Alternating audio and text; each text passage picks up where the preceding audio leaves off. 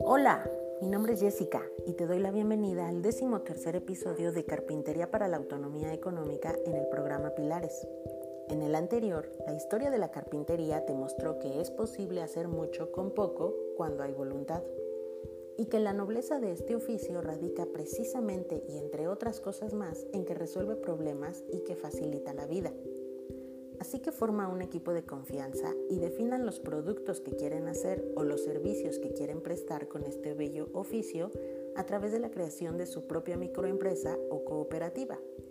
Platíquenlo con su tallerista, pues su misión es guiarlos para que perfeccionen su proyecto, capacitarlos para que sepan llevarlo a cabo y sobre todo lograr que emprendan en el menor tiempo posible.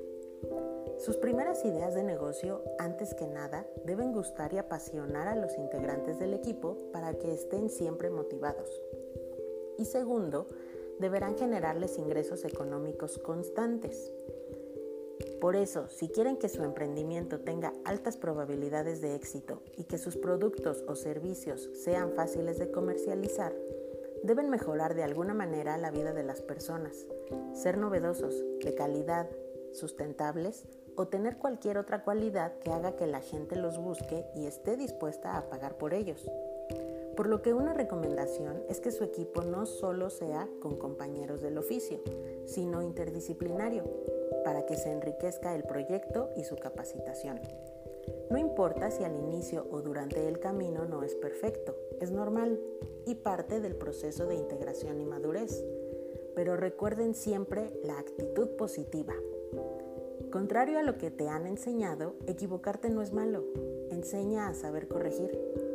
Los únicos errores imperdonables en la vida es no querer cambiar, rendirse y no intentar.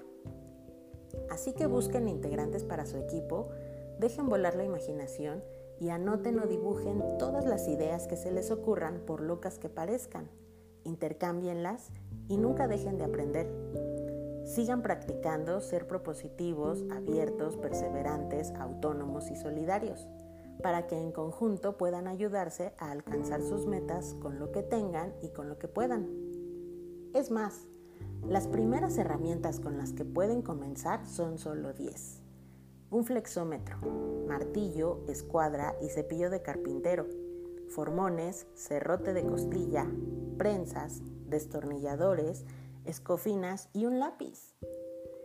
Ya que todas ellas, además de ser manuales, fáciles de conseguir y asequibles incluso en esta cuarentena, son básicas para realizar las principales técnicas de carpintería que son medir, cortar, clavar, atornillar, rebajar, ajustar, escuadrar y armar, lo que te permitirá realizar tus primeros objetos de madera o bien tus primeros servicios.